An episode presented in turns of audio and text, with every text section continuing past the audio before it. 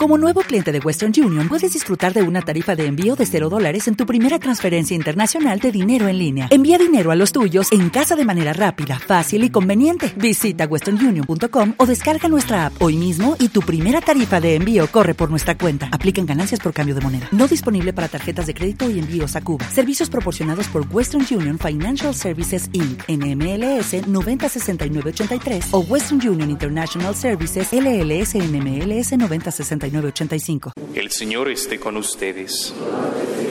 Les anuncio la buena nueva de nuestro Señor Jesucristo, según San Mateo. En aquel tiempo el Espíritu llevó a Jesús al desierto para que el diablo lo pusiera a prueba. Jesús ayunó cuarenta días y cuarenta noches y al final sintió hambre. Entonces se le acercó el diablo y le dijo, si de veras eres hijo de Dios, di que estas piedras se conviertan en pan. Jesús le contestó, las escrituras dicen, no solo de pan vivirá el hombre, sino de toda palabra pronunciada por Dios. El diablo lo llevó luego a una ciudad santa, lo subió al alero del templo y le dijo, si de veras eres hijo de Dios, tírate abajo, porque dicen las escrituras, Dios ordenará a sus ángeles que cuiden de ti y te tomen en sus manos para que tu pie no tropiece con ninguna piedra. Jesús le contestó, también dicen las escrituras, no pondrás a prueba al Señor tu Dios. De nuevo lo llevó a un monte muy alto y mostrándole todas las naciones del mundo y su esplendor, le dijo, yo te daré todo esto si te arrodillas ante mí y me adoras. Pero Jesús le replicó, vete de aquí, Satanás, pues dicen las escrituras, al Señor tu Dios adorarás y solo a Él darás culto. El diablo se apartó entonces de Jesús y llegaron los ángeles para servirle. Palabra del Señor. Tomen asiento. Invoco al Espíritu Santo de Dios para que sea el quien con su luz nos ilumine, para poder comprender y captar las enseñanzas que esta palabra maravillosa nos trae en este día. Ave María Purísima. Dios crea el mundo, nos crea por amor y nos entrega ese mundo para que nosotros podamos conocer el amor que Él nos tiene. La perfección más grande en su creación somos nosotros, los seres humanos, creados a su imagen y semejanza, ya que somos los únicos seres en el universo que somos capaces de amar y reconocer la presencia de este Dios. No obstante, siendo tan bendecidos, no dimos oído a Dios, hablo de nuestros primeros padres, sino que después de haber escuchado lo que Dios tiene que decirnos, escuchamos al enemigo de Dios y dudamos del que es la verdad, del que es la belleza y la totalidad única. Con lo cual entra el pecado original en el mundo y perdimos toda esa gracia. Por eso la segunda lectura nos recuerda que por el pecado del primer hombre todos murimos. Es así que gracias a la obediencia del segundo hombre, que es Jesús, todos volvemos otra vez a la vida y somos capaces de regresar a la, vida eterna de la cual fuimos, de la cual salimos y fuimos creados por ese amor. Gracias a esa obediencia del Hijo de Dios. Esa es la enseñanza hoy en día. El que desobedece padece. Quien obedece no padece. Perdieron la vida eterna, los dones preternaturales, la gracia constante y permanente por haber escuchado a quien no debían. Nos puede pasar lo mismo nosotros si lo aplicamos hoy en día. Sabemos los mandamientos, vivimos nuestra vida de fe, caminamos nuestro camino de oración, pero nos hablan por ahí doctrinas extrañas, creencias diferentes, hasta creemos en extraterrestres y otras cosas más que no encuentro respuesta en la Biblia y si no están en la Biblia para mí no existen.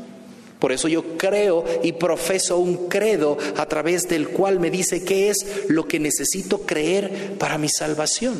Y cuando empiezo a dar oídos a cosas y circunstancias que no están de acuerdo con mi fe, voy a dejar de oír a aquel que es el camino, la verdad y la vida que es Jesús. Y Él mismo nos ha dicho, yo soy ese camino y verdad y vida para que tú puedas tener esa vida plena y esa vida en abundancia. Y para poder enriquecernos espiritualmente de ese camino, verdad y vida, necesito conocer la palabra de Dios. Les llevo a que reflexionen y se pregunten, no si ya han leído la Biblia, ¿cuántos libros ya han estudiado? ¿Cuántos libros en su lectura nocturna, en su lectura espiritual van avanzando? ¿Cuál es su compromiso de lectura bíblica durante esta cuaresma? Recuerden que estamos en el año de la palabra de Dios. Recién nació esa misa el tercer domingo, esa fiesta el tercer domingo del tiempo ordinario.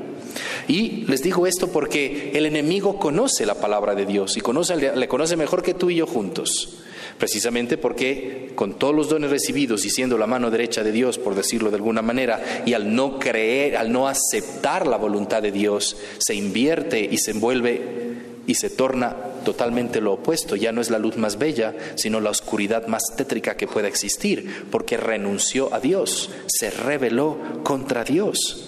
Y este mismo viene ahora a tentar al Hijo de Dios, a aquel que él quería ese puesto y quería usurparlo, porque la existencia del mal es precisamente porque no aceptó Luzbel la encarnación del Hijo de Dios.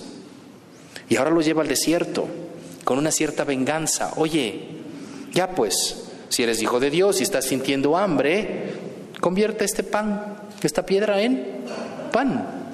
Y va tentando en los cuatro apegos que el ser humano tiene tentación constante y permanente. Poder, placer, honor y riqueza.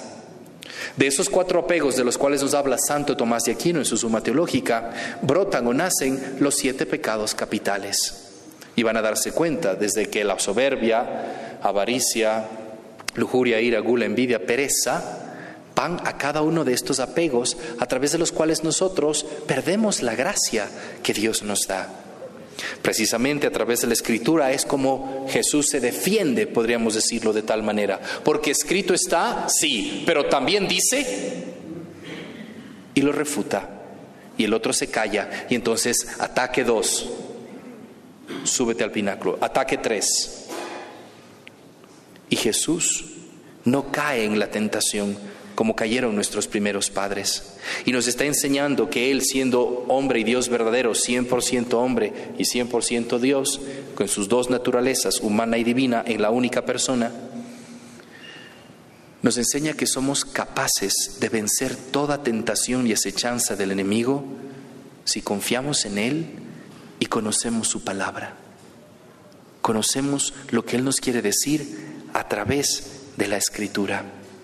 Pidamos entonces a la Madre de Dios, ella que supo llevar y sentir en su seno al Verbo encarnado, la palabra misma, nos ayude nosotros a despertar ese amor por la Sagrada Escritura, para que al leerla, al estudiarla, a subrayarla, al meditarla, podamos nosotros alimentar nuestro cuerpo, nuestro espíritu y tener toda la fortaleza para no caer en las redes del enemigo malo que lo único que quiere es apartarnos de la vida eterna dispersándonos por otros caminos, apartándonos de la iglesia para que no creamos en aquel que es camino, verdad y vida, Jesucristo, Señor nuestro. Así sea.